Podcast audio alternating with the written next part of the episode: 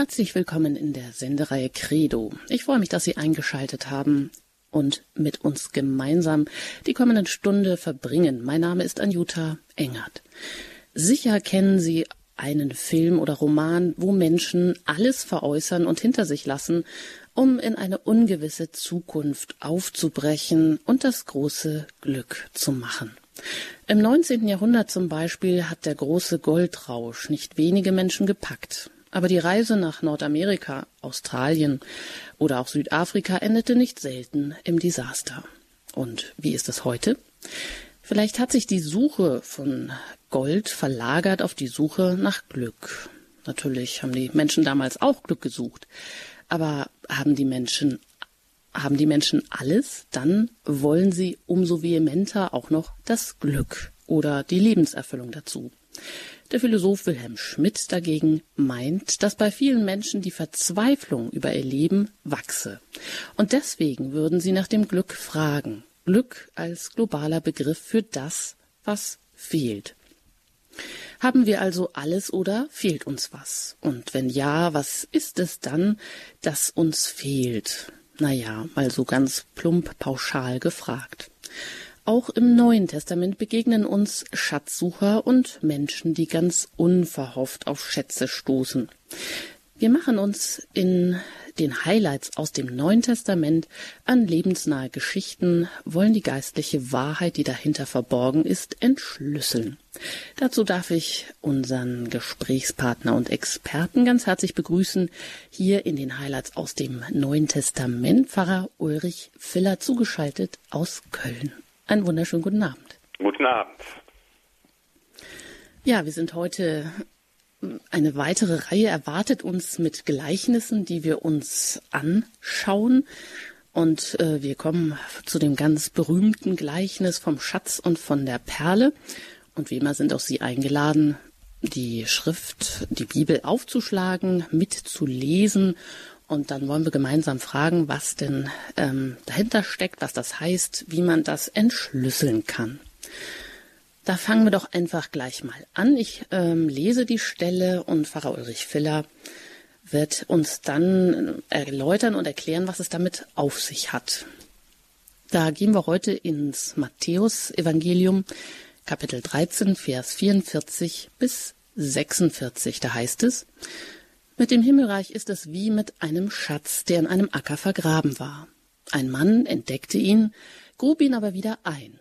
Und in seiner Freude verkaufte er alles, was er besaß, und kaufte den Acker. Auch, auch ist es mit dem Himmelreich wie mit einem Kaufmann, der schöne Perlen suchte. Als er eine besonders wertvolle Perle fand, verkaufte er alles, was er besaß, und kaufte sie. Soweit mal das Gleichnis vom Schatz und der Perle. Da geht es ja also um zwei Gleichnisse, um vielleicht ein Doppelgleichnis mit ähnlichem Ziel. Ja, das ist nun die Frage, soll uns die Botschaft Gottes hier schmackhaft gemacht werden? Ist es denn jeden Einsatz wert, ähm, dass wir das entdecken, eben diese Botschaft Gottes? Ist das so wertvoll? Hm, was würden Sie sagen? Denn diese beiden Gleichnisse auf der anderen Seite, die ähm, beleuchten ja erst einmal so ganz materielle Werte. Also, ja, da könnte man, also mir ist eben die, der Gedanke der Goldgräber gekommen. Herr Pfarrer Filler. Ja, wir haben hier diese beiden Gleichnisse, die nur Matthäus überliefert.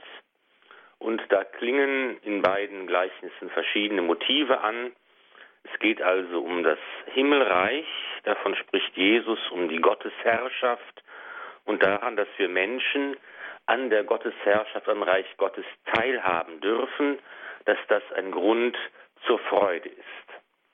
Und da haben wir einmal das Motiv der Freude, das ausgesprochen wird im ersten Gleichnis von dem Mann, der im Acker einen Schatz findet und sich freut darüber. Wir können auch davon ausgehen, dass der Kaufmann, der eine besonders wertvolle Perle findet, sich darüber freut, diesen Schatz gefunden zu haben.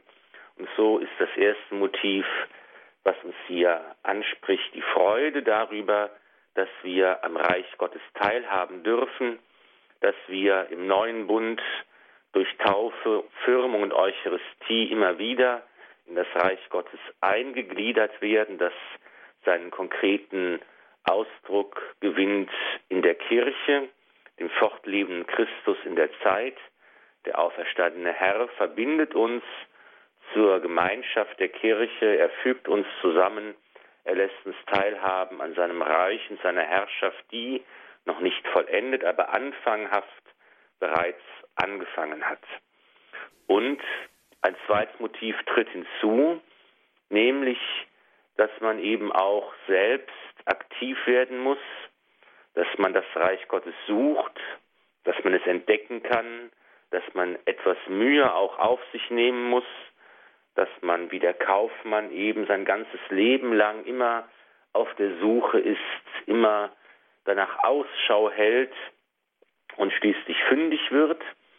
Und ein drittes Motiv tritt hinzu, nämlich die Entschlossenheit, alles auf eine Karte zu setzen und das Reich Gottes auch ähm, an die erste Stelle im Leben zu setzen. Es ist, erinnert etwas auch an die Geschichte von der Berufung der ersten Jünger, der ersten Apostel, die auch buchstäblich alles stehen und liegen lassen, als Christus sagt, folgt mir nach. Der Ruf zur Nachfolge geht auch an uns und auch wir dürfen nicht immer nur zögern und zaudern und Bedenken für uns herschieben. Wir sind auch eingeladen zu handeln, entschlossen zu sein und Christus nachzufolgen. Das Reich Gottes, wenn wir daran teilhaben wollen, verlangt auch unsere Entscheidung, es verlangt unser Ja, dass es einem ehrlichen, fröhlichen, offenen Herzen entspringen soll. Hm.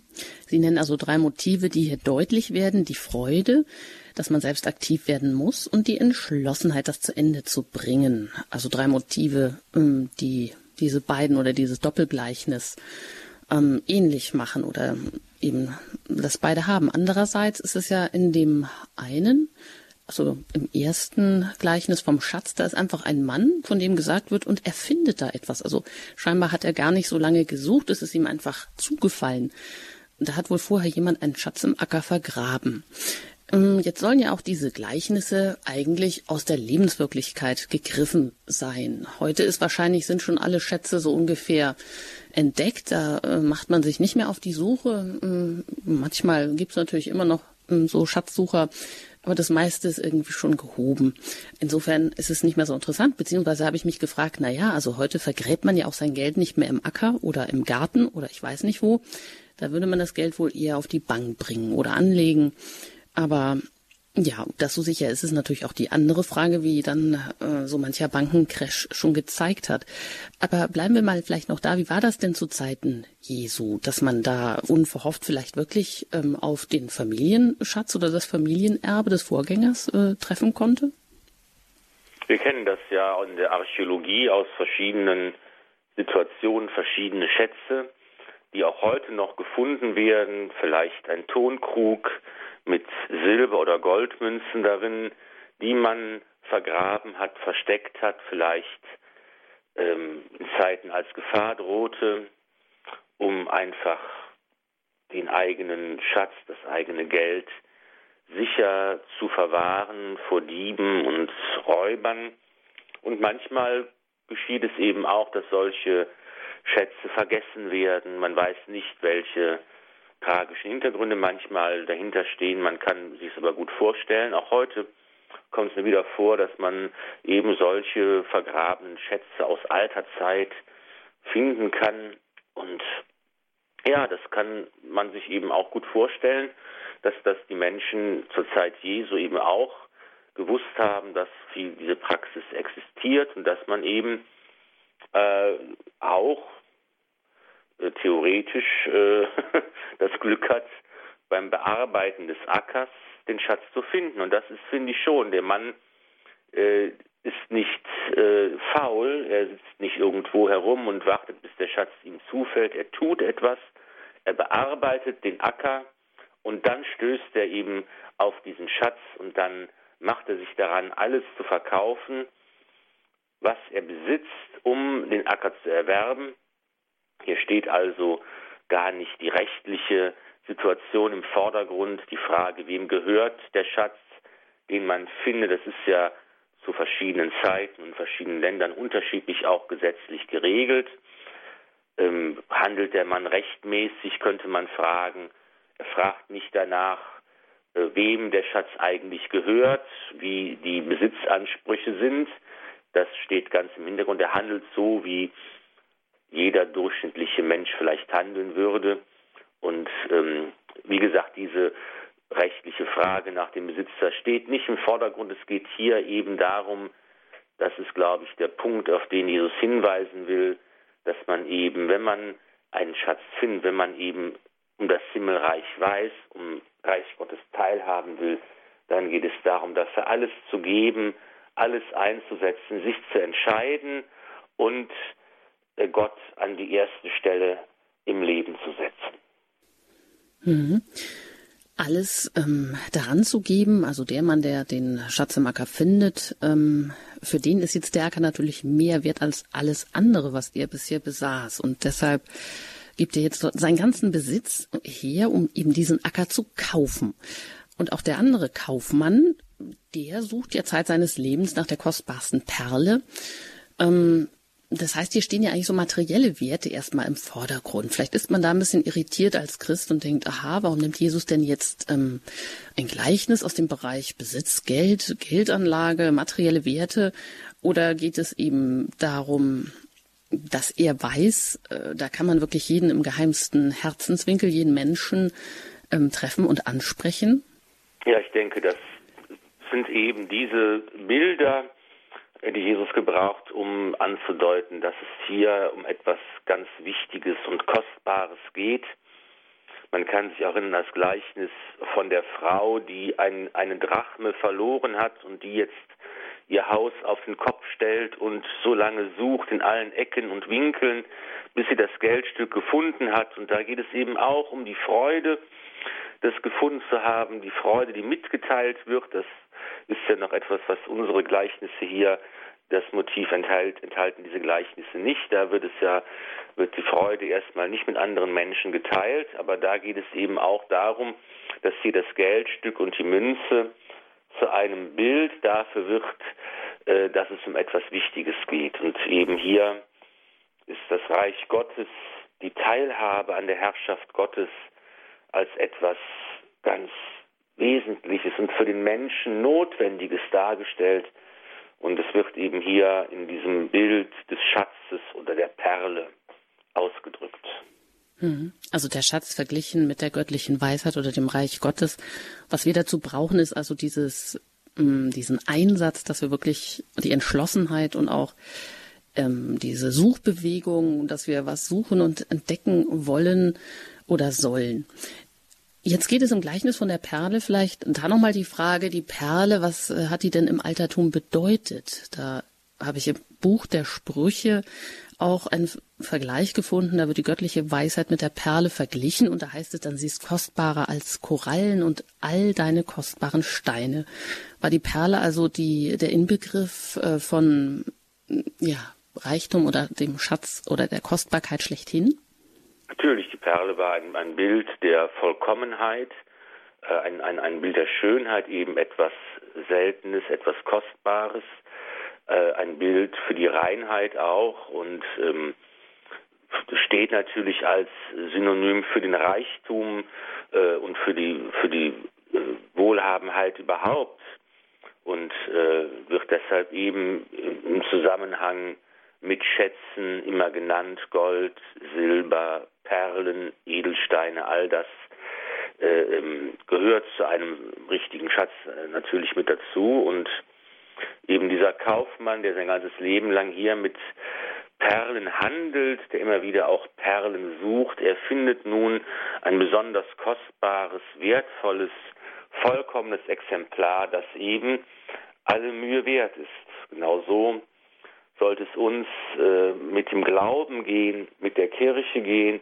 mit dem Reich Gottes gehen. Und hier habe ich manchmal den Eindruck, könnten wir etwas auch von dieser Freude in unserem Alltag gebrauchen, im Leben der Pfarrgemeinde ist es doch so, dass viel gejammert wird, viel gemeckert wird, viel, viele Beschwerden immer da sind und die Leute irgendwie nicht zufrieden sind mit dem, was sie haben. Und ich glaube, uns vielleicht gerade in diesem Advent ist es die Gelegenheit, einfach diese Freude zu entdecken wieder darüber, die Freude, dass wir erlöst sind, die Freude, dass Christus uns eingeladen hat, die Freude, dass er in unserem Leben eine Rolle spielt und dass wir ihn in unser Leben hineinlassen dürfen, dass eigentlich zu glauben, katholisch zu sein, ein Christ zu sein, dass das eigentlich auch eine Quelle der Freude sein soll, die unser Leben prägen und durchströmen soll. Und da ist es vielleicht angebracht, dass man sich immer wieder aufmacht und überlegt, wie nimmt diese Freude in meinem Leben tatsächlich auch Gestalt an und mache ich mir bewusst, dass ich Grund zur Freude habe und dass ich eigentlich beschenkt bin von Gott und dass das eigentlich mein, meinem Leben einen, einen Sinn, eine Richtung, einen Halt, eine Stütze geben kann, die ganz, ganz wichtig ist. Mhm. Also da ziehen Sie schon auf das hin, was, oder wie kann man das Gleichnis übertragen auf heutige Verhältnisse? Ähm, Sie haben ja auch schon gesagt, was die beiden Gleichnisse verbindet. Das sind eben diese Motive, die Freude, aktiv zu werden und auch die Entschlossenheit und vielleicht auch noch das Moment, etwas zu finden. Also oder in beiden Gleichnissen steht hier auch das Stichwort, ähm, er fand, er fand diesen Schatz. Ähm, ja, es ist eben auch, bedeutet das auch das mit dem Reich Gottes, dass wir uns das eben nicht so verdienen können oder eben nur durch Leistung erwerben können, sondern dass es auch dieses Moment hat des Findens und natürlich oder auch manchmal ein überraschendes Geschenk Gottes ist oder auch ähm, die Bereitschaft voraussetzt, dieses Geschenk dann an, anzunehmen. Also haben viele Menschen heute vielleicht auch das Problem, wie, dass sie nicht wissen, wie finde ich denn, vielleicht äh, wissen sie das von der Vernunft her, was der Glaube bedeuten kann, so wie Sie das, Herr Pfarrer Filler, gerade gesagt haben. Aber wie finde ich diesen Schatz? Wie kann ich ihn für mich vielleicht neu entdecken? Wie finde ich Gott? Was kostet es mich? Was ähm, muss es mich etwas kosten, damit ich äh, ja vielleicht gerade auch im Advent wieder ähm, dieses Geheimnis in mir, in meinem Herzen ähm, neu geboren werden darf? Ich denke, dass viele Menschen heute auf der Suche sind, dass sie ähm, Sehnsucht haben, dass sie vielleicht auch gar nicht genau benennen können, wo, wo, wo das Ziel und der Sinn ihres Lebens, äh, worin das besteht. Aber ich glaube schon, dass, dass viele nicht nur einfach gleichgültig vor sich hin leben, die wird es auch geben, aber es gibt eben auch sicher viele Menschen, die unruhig sind, ähm, die ähm, auf der Suche sind, die vielleicht gar nicht benennen können, worum es geht, aber die schon sich wünschen, dass sie ein sinnvolles Leben führen, dass sie ein, äh, ein Leben führen, das einen Unterschied macht, dass sie etwas bewirken können in dieser Welt, dass sie ähm, dass ihr Leben nicht umsonst und nutzlos gewesen ist, sondern etwas Bedeutendes, etwas Bedeutendes ist. Und ich glaube, dass einfach unser Problem darin besteht, dass wir ganz viele Antworten haben, aber sie nicht so formulieren können, dass, dass die Menschen wirklich auf sie hören. Wir haben die Antworten, wir bringen sie aber oft nicht mit den Fragen der Menschen zusammen. Und natürlich ist das Reich Gottes und die Teilhabe am Reich Gottes immer eine Gnade, immer ein Geschenk Gottes, das wir nicht selbst machen oder ähm, uns verdienen können. Es wird uns geschenkt, genauso wie dem einen Mann, der, der, der seinen Acker bearbeitet, wie ihm der Schatz zufällt oder wie der Kaufmann, der auf diese große, wunderbare Perle stößt. Das Reich Gottes ist Gnade, es wird uns geschenkt und wir können immer wieder im Leben darauf stoßen, wenn wir aufmerksam sind, wenn wir wach sind, wenn wir ähm, ja, wachsam bleiben. Das ist ja die große Forderung des Herrn. Wir haben am Sonntag das Evangelium in der Messe gelesen. Seid wachsam ist der Auftrag Christi an uns. Und wer wachsam ist, wer die Augen offen hält, wer sein Herz öffnet, der wird immer wieder Gott begegnen, der wird immer wieder sehen, wie das Reich Gottes Gestalt annimmt, oft in unverhofften Begegnungen, Begebenheiten, Zufällen. Zufall ist ja nur einer der äh, Namen Gottes, der in seiner Vorsehung immer konkret, unmittelbar handelt und uns immer wieder hinführt, uns Wege ebnet, dass wir teilhaben können an seinem Reich. Ja, und was es damit noch weiter auf sich hat, Jesus entfaltet das weiter, was es bedeutet, das Himmelreich, das hören wir gleich nach der Musik. Dann geht es um das Gleichnis vom Fischnetz.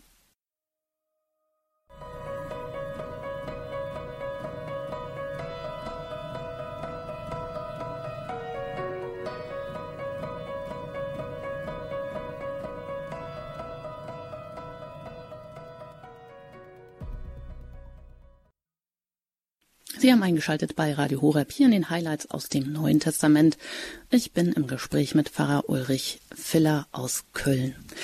Und weiter hören wir jetzt das Gleichnis vom Fischnetz im Matthäusevangelium Kapitel 13, Vers 47 bis 50. Da heißt es, weiter ist es mit dem Himmelreich wie mit einem Netz, das man ins Meer warf, um Fische aller Art zu fangen.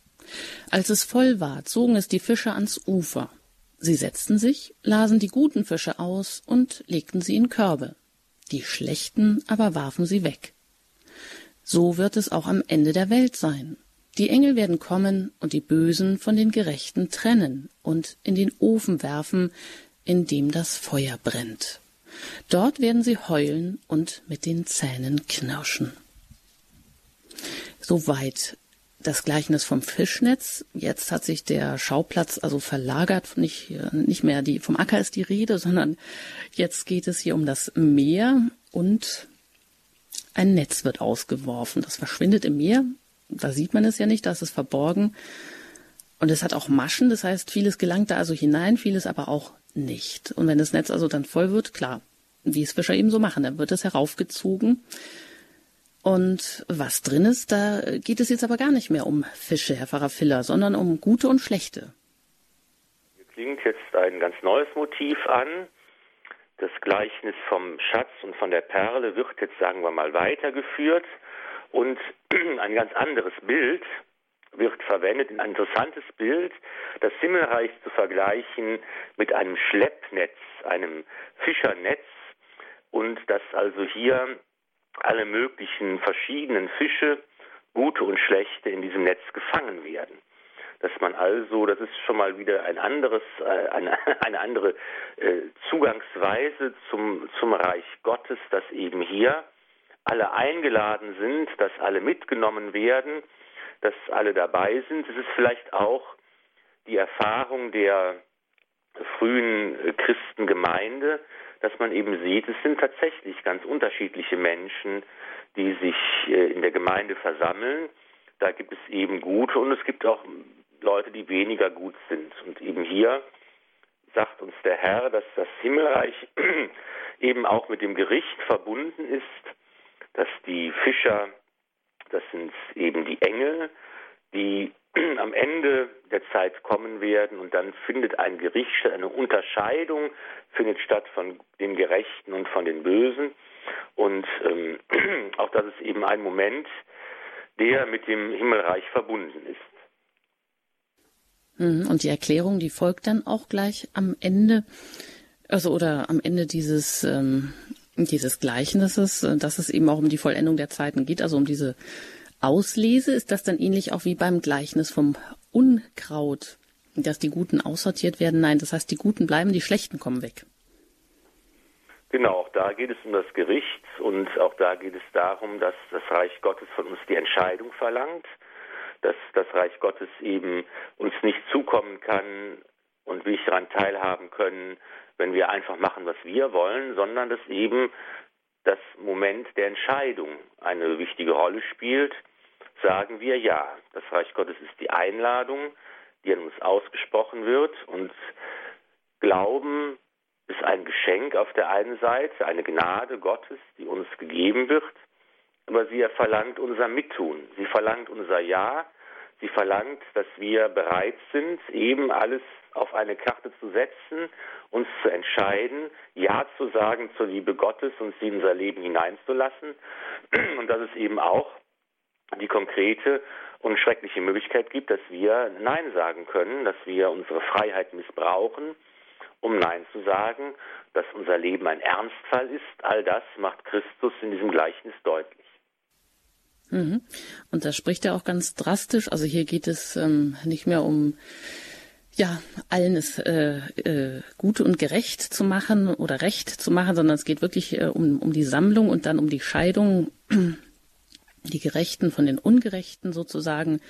Und die Schlussformel lässt eigentlich auch keine ähm, Deutung mehr offen, denn dort ähm, wird Heulen und Zähneknirschen sein, dort also im Feuerofen, äh, sei es nun im Fegefeuer oder wie auch immer, ähm, dort wo die Ungläubigen aus allen Völkern oder die, die Schlechten eben dann hinkommen, Äh, wie geht man denn in, mit dieser Bibelstelle um, wenn man gleichzeitig behauptet, äh, Satan und äh, Hölle und Fegfeuer, was gibt es ja gar nicht?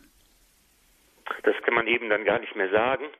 Wenn man nämlich das Evangelium aufschlägt, dann sieht man das nicht nur an dieser Stelle, sondern auch an ganz vielen anderen Stellen Christus ganz offen und klar darüber spricht, dass es so etwas wie eine Hölle gibt, dass es den Teufel gibt und dessen Engel, die Dämonen, dass er eine gewisse Wirksamkeit und Macht auch hat, weil Gott das zulässt und dass es eben auch tatsächlich am Ende ein Gericht geben wird und wir müssen eben sagen, das bedeutet eben auch die frohe Botschaft Evangeliums. Diese frohe Botschaft heißt nämlich, dass Gott uns Menschen wirklich ernst nimmt. Wir sind keine Marionetten, an deren Fäden er zupft, so wie es ihm gefällt, sondern er hat uns als sein Ebenbild geschaffen. Darin liegt unsere Würde begründet, dass wir als Ebenbild Gottes geschaffen worden sind, um zu lieben, um Gott wieder lieben zu können. Und Liebe setzt immer die Freiheit voraus. Wenn ich Ihnen die Pistole auf die Brust setze, kann ich Sie zu ziemlich vielen Dingen zwingen, aber nicht dazu, mich zu lieben. Liebe setzt die Freiheit voraus und so hat Gott uns geschaffen als Menschen, die frei sind zur Liebe, die frei sind, Ja zu sagen zu ihm. Das macht unsere Größe aus. Aber es schließt eben auch die Möglichkeit ein, dass man eben in dieser großen Entscheidung seines Lebens versagen kann. Und das macht einfach die Ernsthaftigkeit unseres Lebens, unserer Entscheidungen aus. Und auch darin, auch das ist keine drohende Botschaft nach dem Motto, am Ende kommt das Gericht, am Ende wirst du bestraft. Es ist vielmehr die frohe Botschaft, die uns sagt, Gott nimmt dich wirklich ernst. Und er gibt dir alle Möglichkeiten und alle Hilfe, die du brauchst, aber du musst auch mittun, du musst auch Ja sagen in deinem Herzen, wie es der heilige Paulus sagt, wer mit dem Mund bekennt, Jesus der Herr und in seinem Herzen glaubt, Gott hat ihn von den Toten auferweckt, der wird gerettet. Das ist das, was wir tun müssen, was, wozu wir eingeladen sind, mit dem Mund bekennen und mit dem Herzen glauben. Und dann wird hier auch angesichts des Gerichts und angesichts äh, der Hölle und angesichts ähm, des, des Endes, was am Ende passiert, wenn Christus wiederkommt, was wir ja auch in die Wiederkunft des Herrn, um die wir beten sollen, die wir ersehnen sollen, dann wird das für uns zur frohen Botschaft. Ja, nachdem wir jetzt also das Gleichnis vom Schatz und von der Perle gehört haben und auch das Gleichnis vom Fischnetz, dann hören wir uns gleich den Abschluss der Rede an, hier fortlaufend im Text. Da heißt es dann, da fragt Jesus, ich zitiere, habt ihr das alles verstanden? Sie antworteten Ja. Da sagte er zu ihnen Jeder Schriftgelehrte also, der ein Jünger des Himmelreichs geworden ist, gleicht einem Hausherrn, der aus seinem reichen Vorrat Neues und Altes hervorholt. Als Jesus diese Gleichnisse beendet hatte, zog er weiter. Soweit also diese Bibelstelle. Habt ihr das alles verstanden? fragt Jesus seine Jünger, und sie sagen tatsächlich einmütig scheinbar, ja, mag uns vielleicht erstaunen. Vielleicht brauchen wir noch die eine oder andere Erklärung. Eben zum Beispiel auch für diesen Vers, wo es da heißt, sie waren wie Hausherren, die aus seinem Schatz Neues und, also der aus seinem Schatz Neues und Altes hervorbringt. Und wenn Sie das verstanden haben und ihm folgen, dann sind Sie so eine Art Schriftgelehrte geworden, Herr Pfarrer Filler? Ja, hier wird es ähm, zunächst mal interessant, dass die Jünger alle sagen, wir haben alles verstanden. Wir kennen es ja aus anderen Stellen des Evangeliums, wo die Jünger nachfragen und sich von Jesus nochmal erklären lassen müssen, was er mit den Gleichnissen gemeint hat. Hier ein Zeugnis dafür, dass sie ihm zugehört haben, dass sie verstanden haben, worum es geht, dass ihnen klar geworden ist, was Jesus meint. Und dann geht es eben darum, dass diese Botschaft des Herrn weiter verkündet werden soll. Das ist ja der Auftrag auch der Apostel, geht in alle Welt, verkündet allen Völkern das Evangelium, macht alle Menschen zu meinen Jüngern, tauft sie im Namen des Vaters und des Sohnes und des Heiligen Geistes. Das heißt also, wer ein Jünger des Herrn sein will, wer in seinen Dienst tritt, hat immer auch zugleich die Aufgabe, das Evangelium zu verkünden, die Botschaft des Herrn weiterzusagen, von seinem Tod und seiner Auferstehung zu sprechen und die Menschen entsprechend zu lehren. Das ist der Auftrag der Kirche, das ist der Auftrag, den wir als Christen alle haben, durch unser Leben Zeugnis zu geben und die Botschaft des Evangeliums zu verkünden.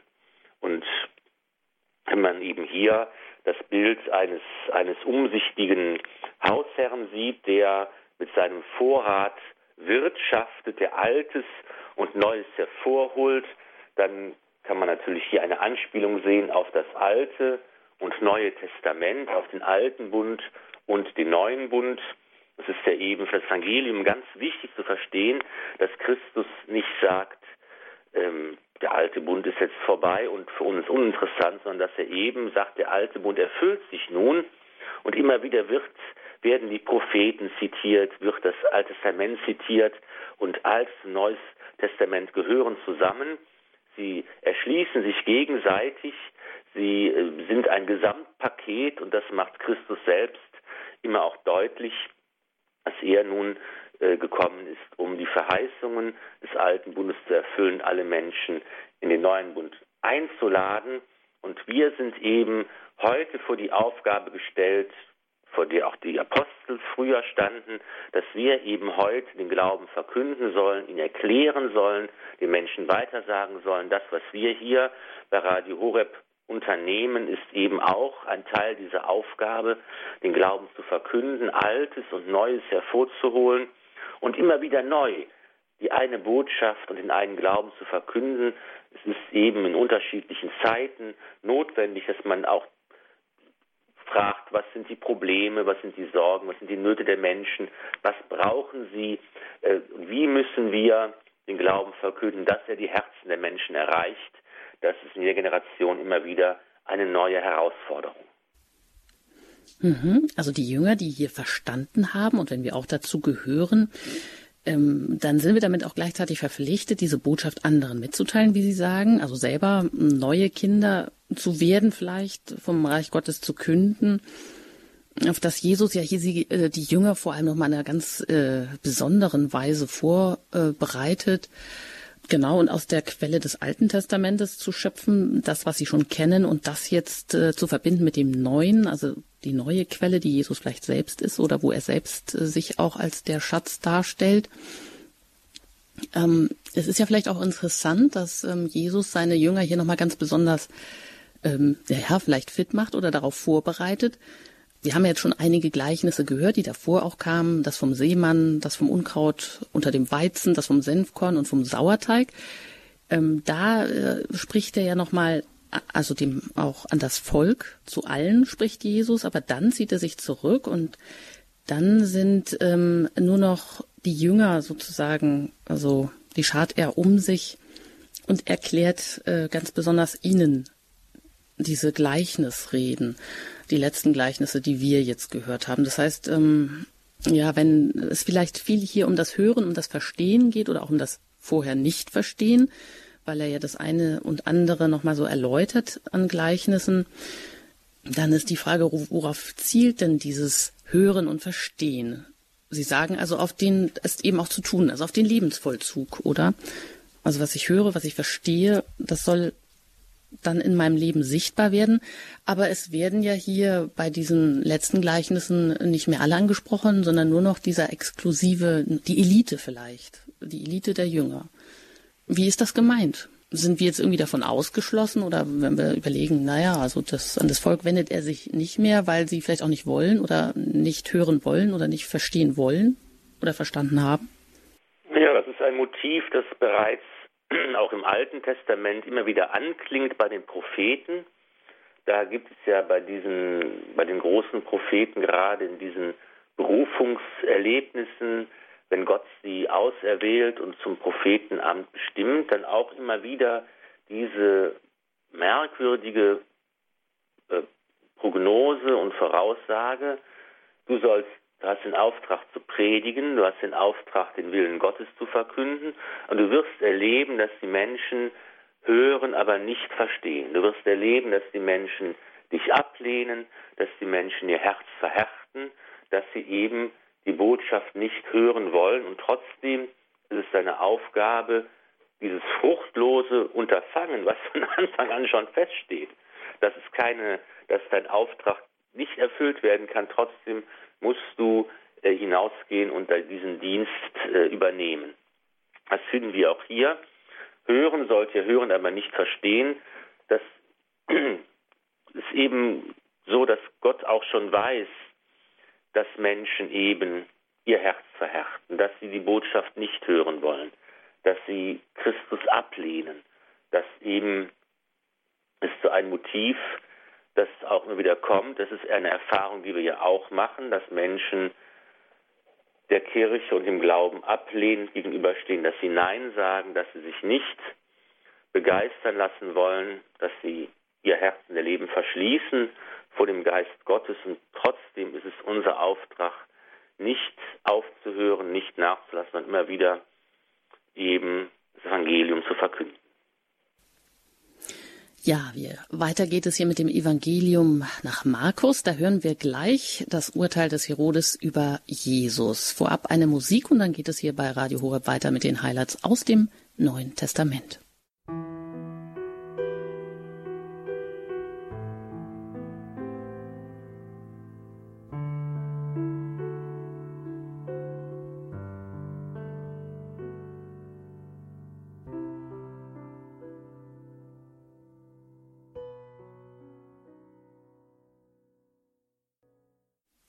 Sie hören Radio Horeb. Mein Name ist Anjuta Engert. Ich bin im Gespräch mit Pfarrer Ulrich Filler aus Köln. Wir haben die Gleichnisse gerade, man könnte sagen, abgeschlossen, Herr Pfarrer Filler, und Sie suchen ja auch immer die Textstellen raus. Und jetzt ähm, machen Sie weiter mit dem Urteil des Herodes über Jesus. Wie erklärt sich denn jetzt ähm, die Aneinanderreihung, dass jetzt ähm, dieses Stück oder dieser Teil kommt, wo ähm, Herodes über Jesus urteilt. Genau, wir gehen eben nach einem besonderen synoptischen Plan vor, kann man sagen. Synopse heißt Zusammenschau. Man hat ja festgestellt, dass eben die ersten drei Evangelien, Matthäus, Markus und Lukas, sehr viele Parallelen aufweisen. Etwas anders ist mit dem Johannesevangelium. Und ähm, wir wollen in unserer Sendung nicht so vorgehen, dass wir das Neue Testament von der ersten bis zur letzten Seite äh, nacheinander durchgehen, denn dann würde sich vieles wiederholen, sondern wir haben eben einen Plan, der vorsieht, dass wir eben die ersten drei Evangelien ähm, so lesen, dass wir eben möglichst umfänglich, möglichst vollständig ähm, den Text des Evangeliums betrachten können und ähm, deshalb kommt es eben dazu, dass man eben hier zwischen den Evangelien hin und her springt, dass man eben manchmal auch das Sondergut der einzelnen Evangelisten dann ähm, sieht und dass man gleichzeitig auch versucht, chronologisch etwas vorzugehen und äh, die Tätigkeit des Herrn in seiner äh, Zeit der, der, öffentlichen Predigt, der Berufung der Jünger, der Gleichnisse und so weiter, das äh, eben entsprechend nachzuvollziehen. Deshalb sind wir jetzt ähm, im Marx-Evangelium äh, gelandet und äh, hier hören wir etwas über den König Herodes und Johannes den Täufer. Genau, und das ist im sechsten Kapitel vom Markus Evangelium und da lese ich jetzt vor Vers 14 bis 16. Der König Herodes hörte von Jesus, denn sein Name war bekannt geworden und man sagte, Johannes der Täufer ist von den Toten auferstanden. Deshalb wirken solche Kräfte in ihm. Andere sagten, er ist Elia. Wieder andere, er ist ein Prophet, wie einer von den alten Propheten. Als aber Herodes von ihm hörte, sagte er, Johannes, den ich enthaupten ließ, ist auferstanden. Soweit, also diese Stelle hier. Herodes erfährt von Jesus oder es wird ihm mitgeteilt, nicht, dass es äh, sich um Jesus handelt, sondern oder Herodes meint, es geht um Johannes den Täufer und der sei nun von den Toten auferstanden und tue Wunder. Also Herodes meint wohl, Johannes sei der Wundertäter und nicht Jesus? Ja, wir sehen nun oder hören von dem König Herodes, Herodes Antipas, also es ist nicht der Kindermörder Herodes, das war der Vater, Hier ist eben ein äh, jüngerer König Herodes, der über Galiläa und Perea herrschte, also praktisch der Landesherr war ein römischer Klientelkönig, ein König von Roms Gnaden. Und dieser Herodes ähm, wurde im Evangelium schon vorher geschildert. Es ist eine vielschichtige, schillernde, sehr interessante Figur. Er hatte ja ähm, äh, war sehr fasziniert von Johannes dem Täufer. Es spricht davon, dass er ihm gerne zugehört hat, dass er das Gespräch mit ihm gesucht hat, dass er durchaus so ein, ein Sensorium hatte für die Frage nach Gott, für die Frage nach dem Glauben, für das, was Johannes der Täufer auch verkündet hat. Es hat ihn nicht kalt gelassen. Und ähm, das ist ja die berühmte Geschichte, dass eben Johannes der Täufer ihn kritisiert wegen seiner Ehesituation, die ähm, eben nicht äh, geordnet war und Anlass zu Kritik eben gegeben hat. Und daraufhin hat eben Johannes festsetzen lassen, aber eben auch immer das Gespräch mit ihm gesucht und dann kommt es eben zu dieser unheilvollen Situation, als dann auf dem Fest er das unvorsichtige Versprechen gibt, äh, kannst dir wünschen, was du möchtest und äh, eben dann verlangt wird, dass Johannes geköpft wird und Herodes lässt ihn hinrichten, der Kopf wird Johannes abgeschlagen, aber man sieht, dieser Mann hat ihn nicht losgelassen und deshalb wird, taucht jetzt die Frage auf, offensichtlich, wer ist dieser Christus? Wer ist dieser Jesus von Nazareth? Was denken die Leute über ihn? Es war eben im Alten Testament bereits diese Verheißung ausgesprochen. Eines Tages wird der Prophet Elia wiederkehren und die Endzeit einläuten, dass die Menschen eben dann schon wissen, es ist etwas Besonderes um diesen Jesus Christus. Er ist eben vielleicht ein Prophet, der wiederkehrte, ist vielleicht Johannes der Täufer, der zurückgekehrt ist von den Toten, der auferstanden ist, der Wundertaten tut. Und das ist eben auch die Meinung des Königs Herodes. Mhm, das heißt, ähm, ähm, entweder er bekommt er Gewissensbiss oder vielleicht auch äh, bekommt das mit der Angst zu tun, denn er hat ja Johannes den Täufer auf dem Gewissen oder hat sich da auch verleiten lassen. Das hören wir gleich noch. Ähm, obwohl, wie Sie auch sagen, er gerne Johannes dem Täufer zugehört hat oder vielleicht auch gespürt hat, dass das wohl eine Stimme Gottes war. Ähm, trotzdem hat er sie ja zum Schweigen gebracht, aber wollte es wahrscheinlich nicht so weit kommen lassen, wie es dann gekommen ist. Ähm, ja, er oder er wurde ja dann auch angegriffen von Johannes dem Täufer oder auf eine, seine Lebenssituation bezogen. Das heißt, ähm, das ist, wofür steht dieser Herodes, also der jüngere König Herodes, nicht der Kindermörder, für so eine, also Sie sagen, eine, eine schillernde Gestalt, ähm, einer, der zwar vielleicht das Gespür oder das Gefühl hat, da könnte wirklich an der ganzen Sache was dran sein, aber andererseits nicht die Entschlossenheit und den Mut ähm, hat, in seiner Stellung dem auch nachzugehen? Ja, es ist ähm, hier dieser Einschub, die Geschichte von Herodes und Johannes dem Täufer, die wir gleich nochmal noch mal in dieser ausgefeilten Version äh, jetzt auch hören werden. Und ähm, es ist sicher auch schon mal eine, ein Vorausblick auf das Geschick des Herrn. Hier sehen wir Johannes den Täufer, der dem König Herodes ganz ausgeliefert ist und sein Ende. Und wir sehen hier bereits auch schon dass der Vorläufer zeigt, was auch den Messias erwartet. Auch er wird äh, den Feinden ausgeliefert. Er wird am Kreuz sterben, um uns zu erlösen. Auch hier ist Johannes der Vorläufer. Und auch hier äh, sehen wir eben, dass der König Herodes, wie eben auch Pontius Pilatus dann im Prozess von Jesus hier eine ähm, ja, zwielichtige Rolle spielt, dass er eben sich verleiten lässt von der Macht verleiten lässt von seiner Frau, die sich rächen will an Johannes dem Täufer, von deren Tochter, dass er eben alle möglichen Einflüsse in seinem Leben zulässt und auf der einen und dann eben, obwohl er ja erkennt, dass Johannes ein gerechter Mann ist, obwohl er erkennt, dass, dass er etwas Wichtiges zu sagen hat, obwohl ihm gerne zuhört, dass er ihn dann doch dem Scharfrichter übergibt. Es ist eben ein, ein, ein Beispiel, ein Bild auch dafür, dass wir uns fragen können, welchen Einflüssen, äh, welche Einflüsse lassen wir in unserem Leben zu und wie oft passiert es nicht uns, auch uns, dass wir eben der Wahrheit nicht recht geben und äh, weil wir eben andere Einflüsse in unserem Leben haben, denen wir folgen. Das ist eine Frage, die uns auch heute ähm, begleiten muss. Und die Frage der Einflüsse, die ist auch wirklich hier entscheidend, wenn es dann um die Enthauptung des Täufers geht, was da alles mitspielt äh, und wie ähm, Herodes eigentlich in immer eine prekärere oder in die Enge getrieben wird, sich treiben lässt. Das hören wir gleich ganz ausführlich. Nach der Musik geht es hier weiter bei Radio Horeb mit den Highlights aus dem Neuen Testament.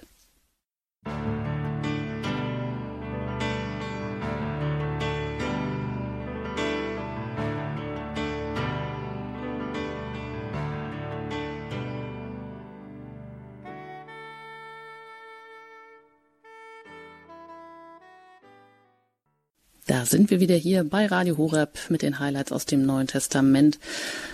Pfarrer Ulrich Filler erläutert uns die einzelnen Stellen und wir hören uns jetzt nochmal äh, ganz ausführlich an im Markus Evangelium, wie es zur Enthauptung des Täufers kommt. Da heißt es, Herodes hatte nämlich Johannes festnehmen und ins Gefängnis werfen lassen. Schuld daran war Herodias, die Frau seines Bruders Philippus, die er geheiratet hatte. Denn Johannes hatte zu Herodes gesagt, Du hast nicht das Recht, die Frau deines Bruders zur Frau zu nehmen. Herodias verzieh ihm das nicht und wollte ihn töten lassen. Sie konnte ihren Plan aber nicht durchsetzen, denn Herodes fürchtete sich vor Johannes, weil er wusste, dass dieser ein gerechter und heiliger Mann war. Darum schützte er ihn. So oft er mit ihm sprach, wurde er unruhig und ratlos, und doch hörte er ihm gern zu. Eines Tages ergab sich für Herodias eine günstige Gelegenheit. An seinem Geburtstag lud Herodes seine Hofbeamten und Offiziere zusammen mit den vornehmsten Bürgern von Galiläa zu einem Festmahl ein.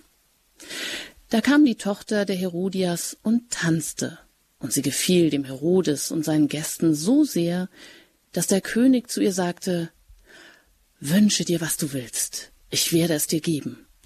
Er schwor ihr sogar, was du auch von mir verlangst, ich will es dir geben, und wenn es die Hälfte meines Reiches wäre. Sie ging hinaus und fragte ihre Mutter, was soll ich mir wünschen? Herodias antwortete, den Kopf des Täufers Johannes. Da lief das Mädchen zum König hinein und sagte, ich will, dass du mir sofort auf einer Schale den Kopf des Täufers Johannes bringen lässt. Da wurde der König sehr traurig, aber weil er vor allen Gästen einen Schwur geleistet hatte, wollte er ihren Wunsch nicht ablehnen. Deshalb befahl er einem Scharfrichter, sofort ins Gefängnis zu gehen und den Kopf des Täufers herzubringen. Der Scharfrichter ging und enthauptete Johannes. Dann brachte er den Kopf auf einer Schale, gab ihm dem Mädchen, und das Mädchen gab ihn seiner Mutter. Als die Jünger des Johannes das hörten, kamen sie, holten seinen Leichnam und legten ihn in ein Grab.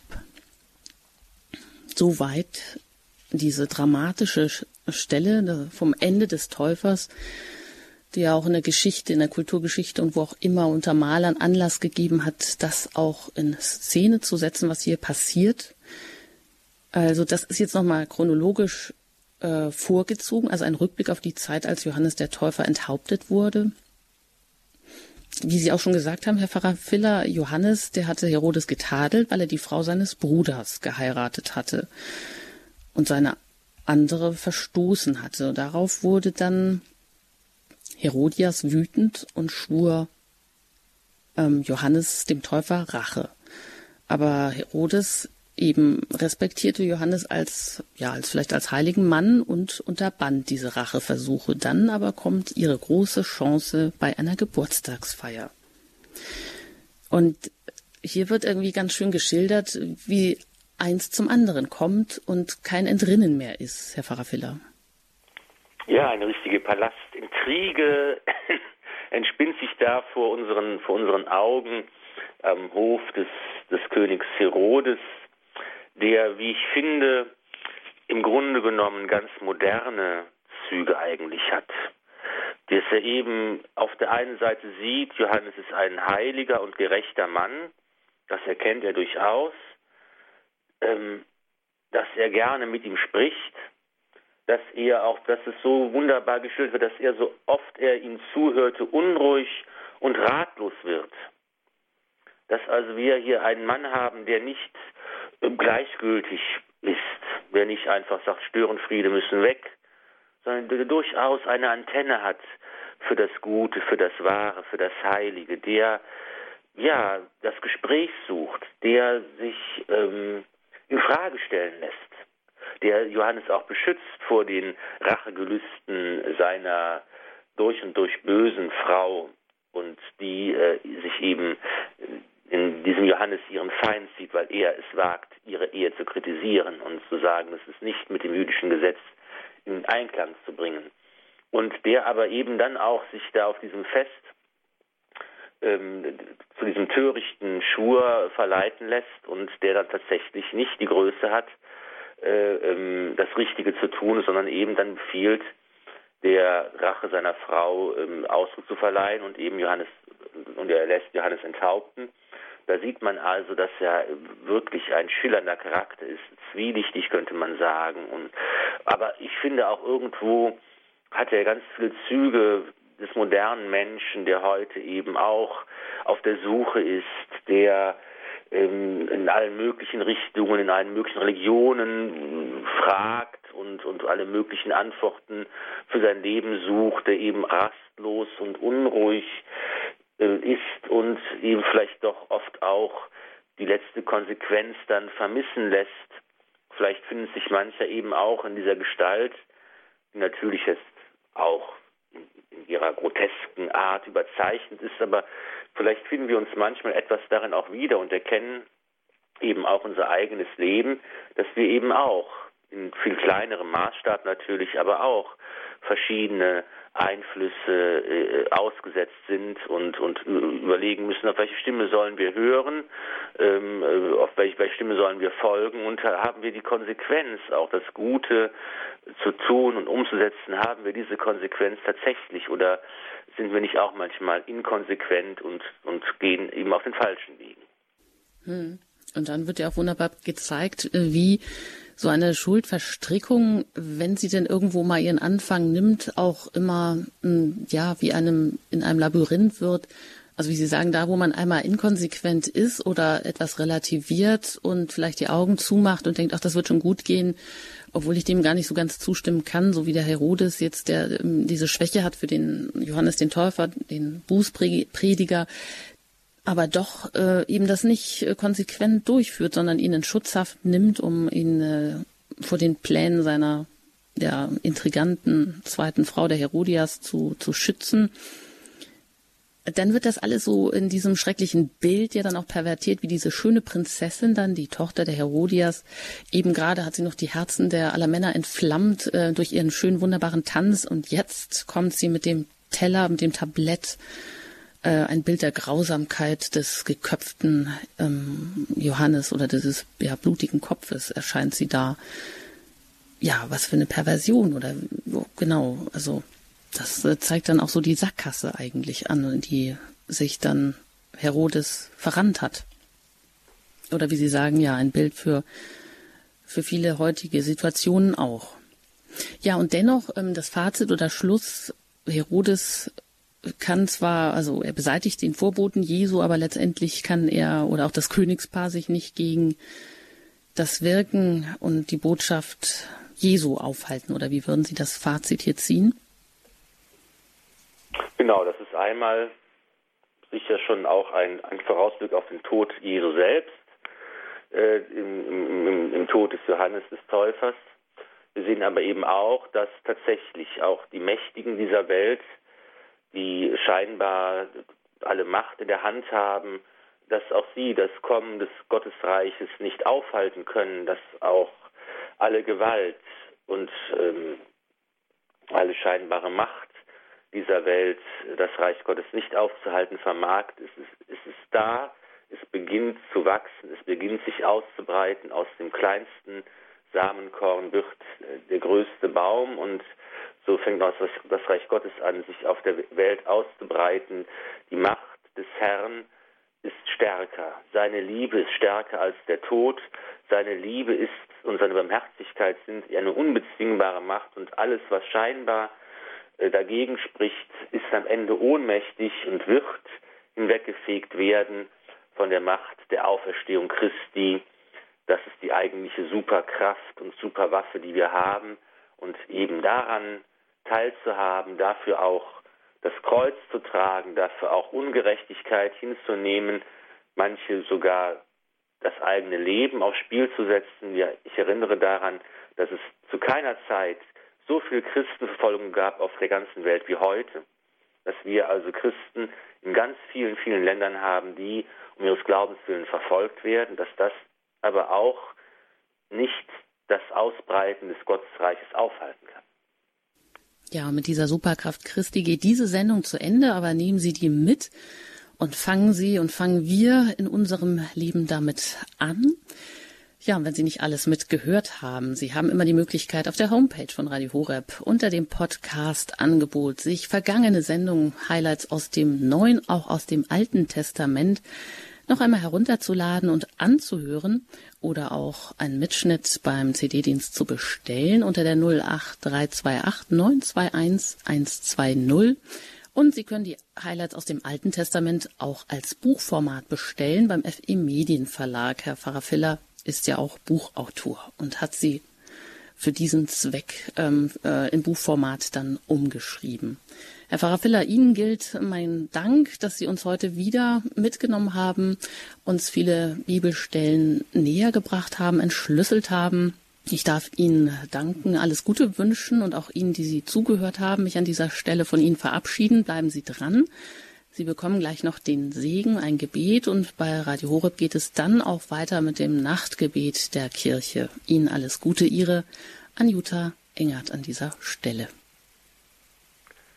Herr Jesus Christus, bleibe bei uns als das Licht in unserer Finsternis, als die Macht in unserer Ohnmacht, als das Leben in unserem Tod, als der Trost in unserem Leid, als die Kraft in unseren Versuchungen, als das Erbarmen in unserer Friedlosigkeit, als die Hoffnung in unserem Sterben, als das Leben unseres Lebens. Segne euch der allmächtige und gütige Gott, der Vater und der Sohn und der Heilige Geist. Amen. Gelobt sei Jesus Christus in Ewigkeit. Amen.